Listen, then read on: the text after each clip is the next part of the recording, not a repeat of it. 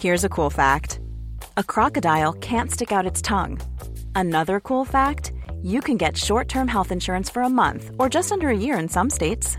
United Healthcare short term insurance plans are designed for people who are between jobs, coming off their parents' plan, or turning a side hustle into a full time gig.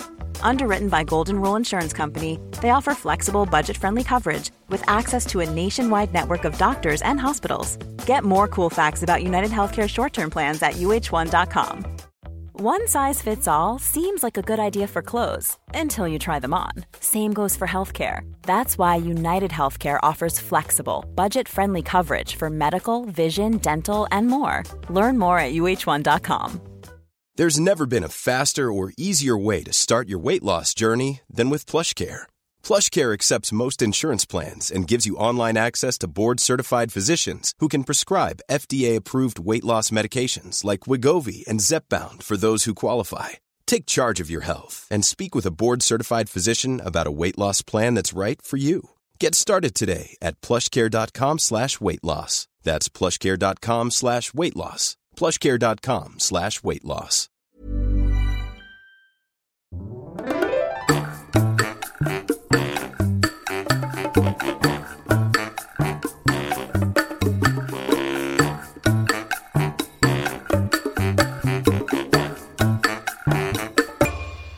Hola, ¿qué tal? Esto es How to Spanish Podcast. Yo soy David. Y yo soy Ana. ¿Están listos para la segunda parte del episodio más delicioso que hemos hecho?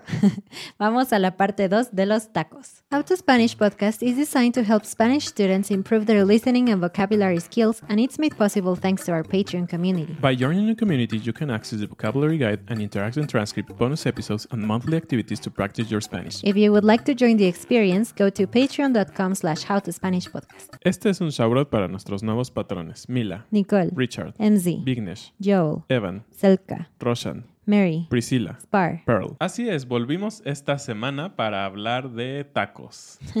Y bueno, mu- recibimos muchísimos comentarios de personas que les encantó el episodio anterior y que salivaron junto con nosotros. De hecho, después de que grabamos el episodio, no tuvimos más remedio que salir a comprar tacos. Y fuimos a comprar de estos tacos justamente de los que hablamos, que son como los más tradicionales en el centro del país, de suadero, pastor y todo eso, y fue genial.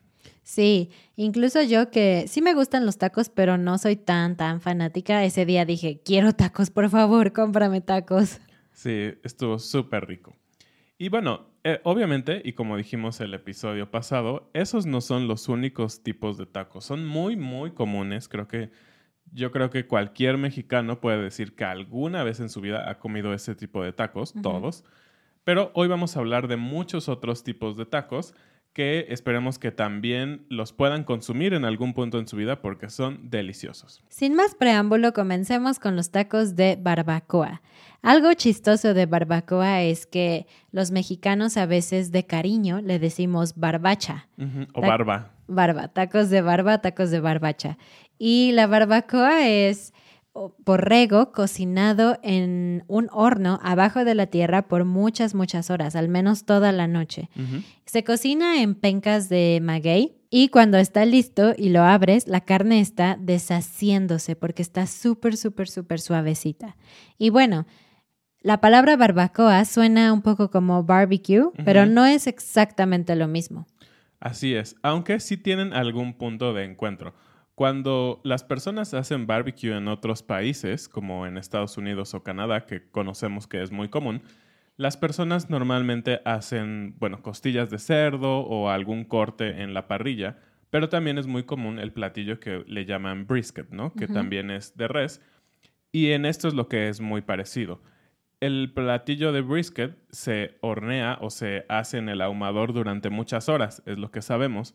Y la barbacoa, como ya dijo Ana, también se hace durante muchísimas horas.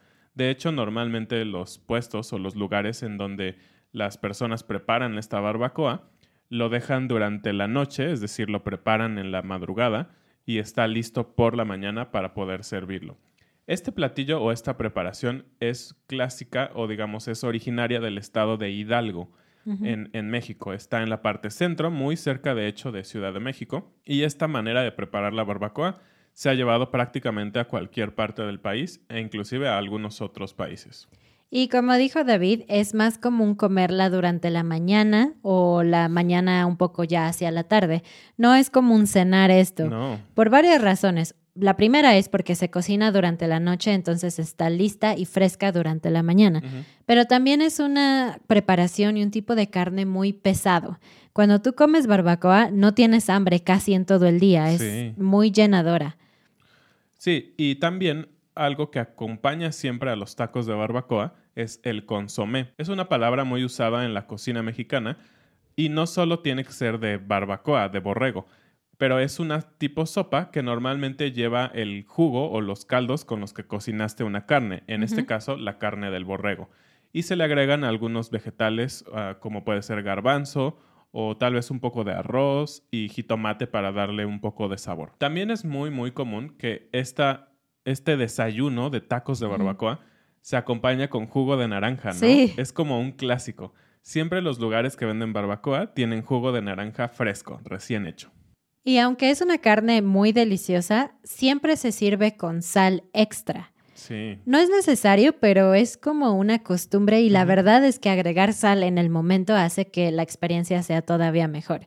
Sin embargo, es un poco extraño porque cuando vas a un lugar donde venden barbacoa, em, en la mesa hay limones, salsas y sal. A veces hay un salero, es normal, pero muchas veces hay algo un poco menos salubre. Hay un plato con sal, pero a veces ni siquiera tiene una cuchara. Eso quiere decir que la gente mete sus dedos para tomar la sal y la espolvorea en sus tacos. Y obviamente no cambian el plato con sal cada vez que llega un cliente nuevo. Sí, lo que se llama la famosa pizca de sal, ¿no? Simplemente lo tomas y avientas en tu taco. Lo genial de estos tacos es que siempre te regalan un taco cuando vas a comprarlo para llevar, no cuando comes en el restaurante, pero cuando estás pidiendo carne para llevar, los taqueros, sin preguntarte ni nada, simplemente te ofrecen un plato con un taco fresco y es gratis. Genial. Y bueno, suficiente de barbacoa. Es deliciosa. Deben de probarla. Pero ahora vamos con algo que también es muy, muy popular y también en todo el país, pero que se originó o viene del estado de Michoacán. Y son las carnitas. Así se conocen. Y es un nombre gracioso, ¿no? Little meats. Sí, exacto. Porque todo es carne normalmente, ¿no? Todos los tacos son de carne. Y bueno, los tacos de carnitas son tacos de carne de cerdo. Y es una manera muy, muy peculiar de prepararse porque siempre se hace en un gran caso, que es como una olla gigante de cobre normalmente o un material por el estilo. Y se llena ese, ese lugar con la, propia, con la propia grasa del cerdo que se llama manteca. Y esa manteca se disuelve y ahí se cocen todas las partes del cerdo. Eh, pierna, cabeza, todo, todo, completamente todo. Y los tacos de carnitas son comidos normalmente entre el mediodía y la tarde, es decir, puede ser como para un almuerzo. Sé que no es muy común y hemos dicho que nosotros desayunamos temprano y comemos fuerte a la hora que muchos otros países comen el, el almuerzo o el lunch. Pero estos tacos son geniales justamente para algo en medio, ¿no? Como antes de comer y después del desayuno, como un almuerzo, pero aún así vamos a comer, no se preocupen. Entonces, estos tacos son de la carne del cerdo, que tiene muchísimo sabor justamente a cerdo porque se cocinaron dentro de la grasa del cerdo. Y si ustedes están viendo el video, pueden ver que Ana hizo cara de... A mí no me gustan. Exacto, Ana no es muy fanática de este tipo de tacos, pero son tan populares. Y yo tampoco lo era, pero últimamente he tenido mucho antojo de volver a comer un poco de estas carnitas.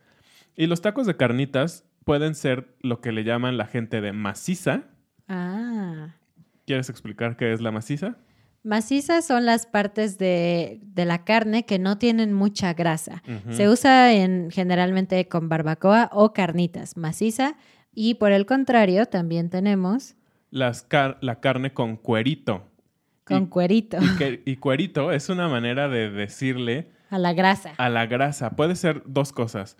La, la grasa o los nervios que a veces hay en la carne. ah, o inclusive puede ser justamente la piel, como el cuero del animal. Y esto nos lleva a que también en las en los lugares donde venden carnitas se acostumbra a vender chicharrón, tacos de chicharrón que se llaman tacos placeros. Y, esto, y este chicharrón, creo que también ya lo hemos dicho en algunos otros episodios, es la piel del cerdo que se deja secar y se fríe y queda pues como una capa completamente... eh, crujiente. Crujiente y también con un sabor muy fuerte a cerdo. Los tacos placeros son muy simples. Tienen la tortilla, el chicharrón, aguacate, salsa y limón, nada más. Sí, son muy ricos porque tienen mucho, sí, mucho sabor crujiente. Eso nos gusta mucho. Entonces, las carnitas es una parte muy importante también de los tacos que se comen, pues digamos, al mediodía o en la comida. Y no dijimos, pero es mucho más común encontrar barbacoa y carnitas los fines de semana. Sí. En, puedes encontrar diferentes puestos en alrededor de la ciudad durante los sábados y domingos, aunque hay lugares especializados en barbacoa eh, que producen este, esta comida todos los días también. También con las carnitas. Ahora nos vamos hacia Yecapixtla, Morelos, otra parte de México. Allí los tacos más famosos son los tacos de cecina. La cecina es carne de res que está muy salada, entonces se cose o se cocina por tanta sal que tiene, pero obviamente todavía no está lista. Después se lleva y se cocina completamente y a veces tiene un adobo. Puede ser natural o puede estar adobada, es decir, tener alguna pasta roja encima que cambia el sabor. Y estos tacos se comen frecuentemente acompañados de cebolla frita, y también a veces de papas fritas. Es muy raro cuando nunca lo has comido, dices, ¿cómo papas fritas? Pero estamos hablando de papas fritas eh, totalmente naturales, no como las que compras congeladas en una tienda como Costco o Sam's, sino es literalmente la papa rebanada muy delgada y después frita en aceite.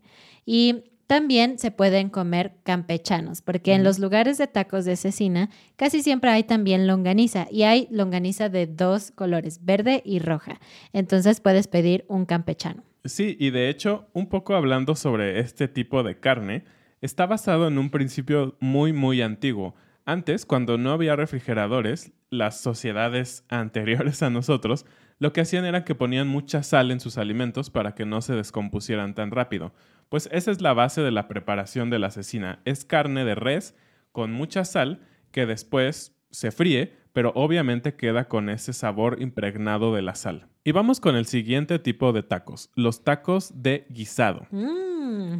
Lo hemos mencionado antes, pero guisado es una palabra que usamos para decir que la carne ha sido cocinada de una forma diferente, no nada más en la parrilla, así como solo carne o solo pollo, sino que lleva algo más, quizás lleva algunos vegetales, quizás lleva también una especie de salsa, o nosotros le decimos caldo, como jitomate, cebolla y ajo con un poco de agua molido, y después ese, esa sopa, ese caldo va acompañando la carne. Cualquier cosa así, eso es un guisado.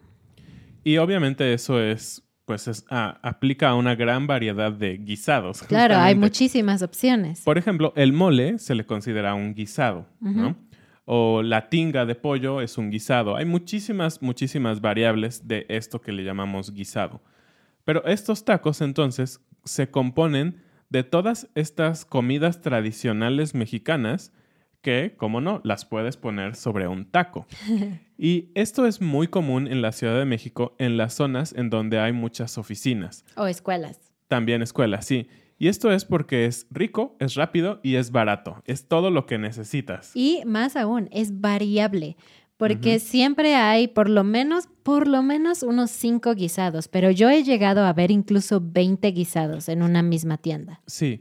Y como esto funciona es, tú tienes una o dos tortillas de, de tamaño normal, que son prácticamente como del tamaño de tu mano, y normalmente van a llevar una cama o una capa. capa de arroz, de arroz rojo mexicano, y encima de eso van a llevar el guisado, ya sea mole, como dijimos, tinga, tal vez... Algo de res, algo, de, cerdo. algo de cerdo, rajas con crema, frijoles, lo que ustedes digan y manden, eso puede estar en tu taco.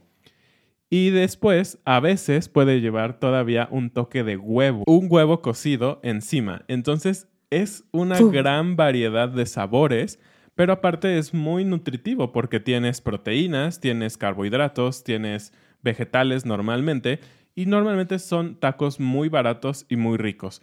Estos normalmente los encuentras, los encuentras en un puesto de la calle, ¿no? No en un gran restaurante o a veces aún en lugares móviles. Es muy común que coches simplemente abren su cajuela y llevan kilos y kilos de tortillas y diferentes ollas con todos los guisados y son deliciosos. Uno de los guisados especiales que puedes encontrar en este tipo de lugares casi siempre es como muy común, común es los ah, chiles rellenos.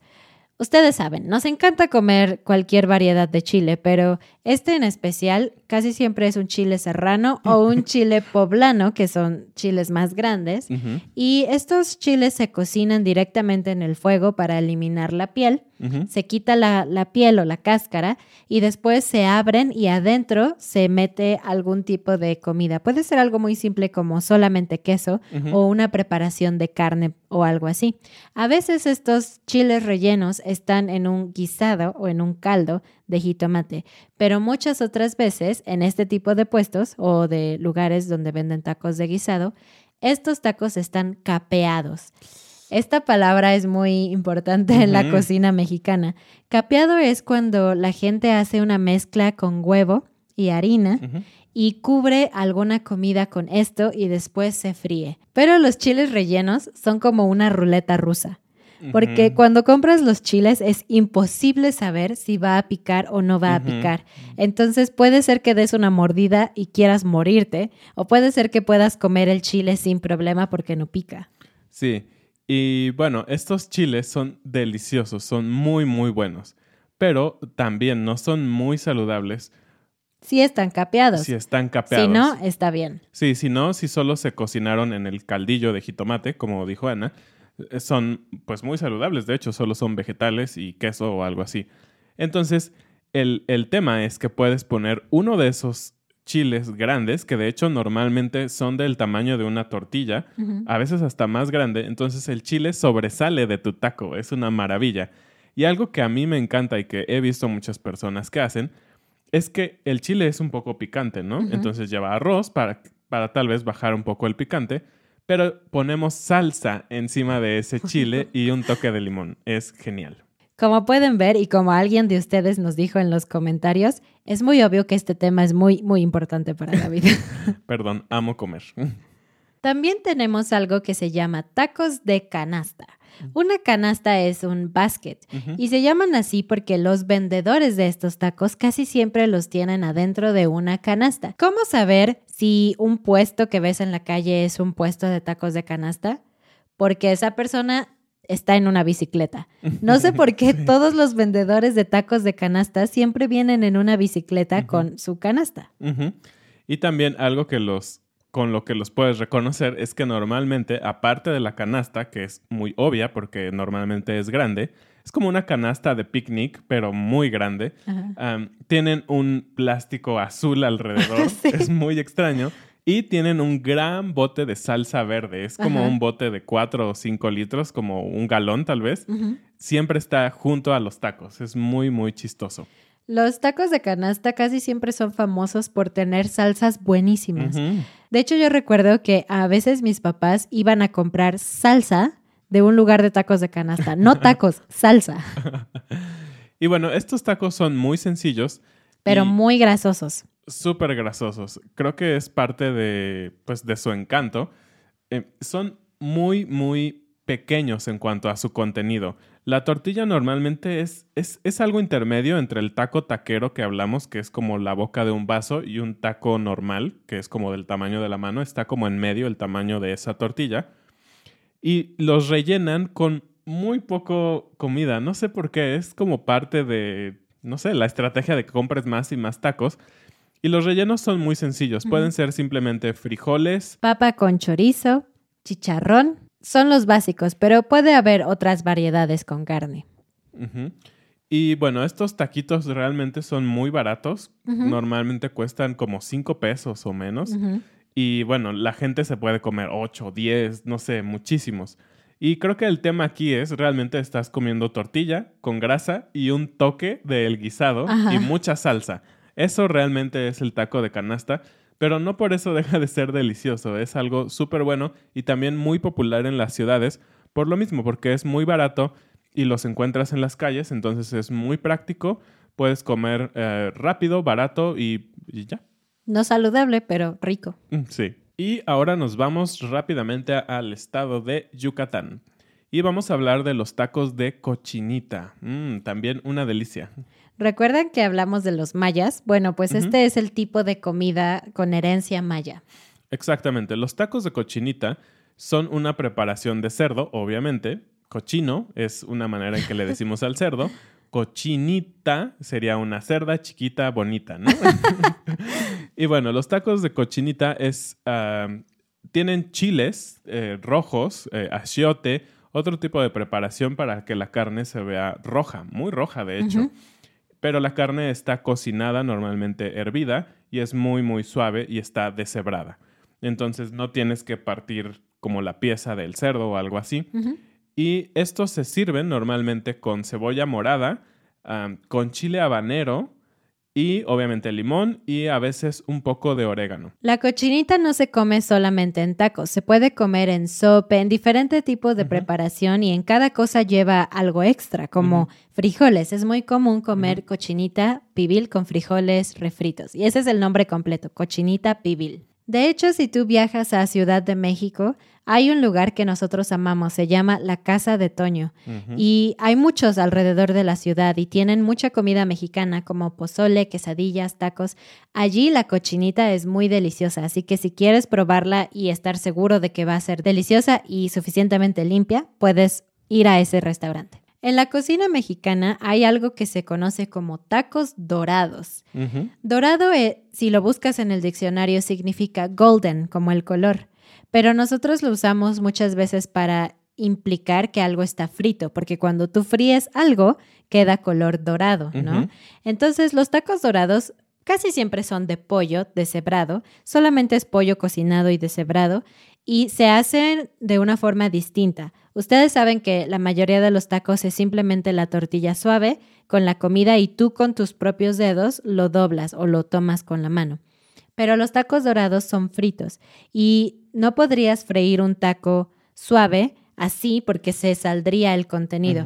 Así que lo que haces con estos tacos es que colocas el relleno y después lo haces un rollito y muchas veces lo aseguras con un palillo o con algo así y así lo metes a, a freír, así que al final queda este rollito, este taco. Estos tacos son muy comunes con guacamole o con salsa verde por alguna razón, pero también existen tacos dorados de barbacoa, que ya hablamos de eso también.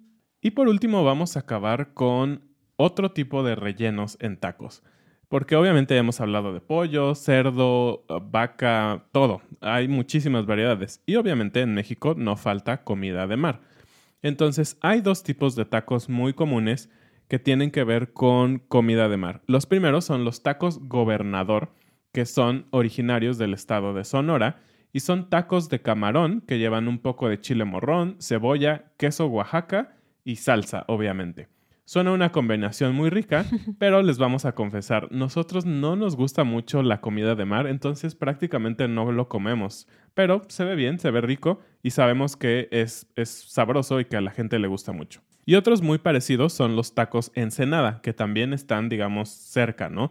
En la parte de Baja California. Toda esa parte es muy conocida por sus buenos pescados. Y los tacos Ensenada son tacos de pescado, justamente y se pueden acompañar también con distintos tipos de salsa y en algunos lugares les ponen también como mayonesa, que es para mi gusto un poco extraño, pero creo que es común comer mayonesa con algunos tipos de pescado. Bueno, pues ahora la pregunta del día. Nos gustaría preguntarte cuál de estos tacos que mencionamos tú nunca probarías. El taco que dijiste, oh, ¿en serio comen eso? Guácala. Cuéntanos en los comentarios y en las redes sociales cuando publiquemos la imagen con esta pregunta. Y terminamos con la frase del día. La frase del día es relamerse los bigotes. Que es algo que David hace porque David tiene bigote y le gusta mucho los tacos. El bigote es la parte que tenemos arriba del labio superior, abajo de la nariz. Eso es el bigote, especialmente los hombres cuando tienen pelo allí. Y bigotes también es lo que tienen los, por ejemplo, los perros, ¿no? Estas cositas plip, plip, plip, que tienen afuera de su cara, esos son bigotes. Así que los perros cuando están comiendo algo muy delicioso sacan su lengua y lamen alrededor de su boca. Y se dice que también las personas hacemos eso cuando algo nos parece increíblemente delicioso y queremos comer más. Pues terminamos con este episodio, el episodio 2 de tacos. Todavía nos faltaron algunos, pero prácticamente cubrimos la mayoría de ellos. Así que los invitamos a que prueben la comida mexicana, todos los tacos que puedan y díganos siempre en los comentarios qué les parecen. Visítanos en nuestras redes sociales, nos gusta mucho leer tus comentarios. También no olvides visitar nuestra página de Patreon para los materiales, también nuestra página howtospanishpodcast.com. Nos vemos el siguiente lunes. Adiós. Adiós.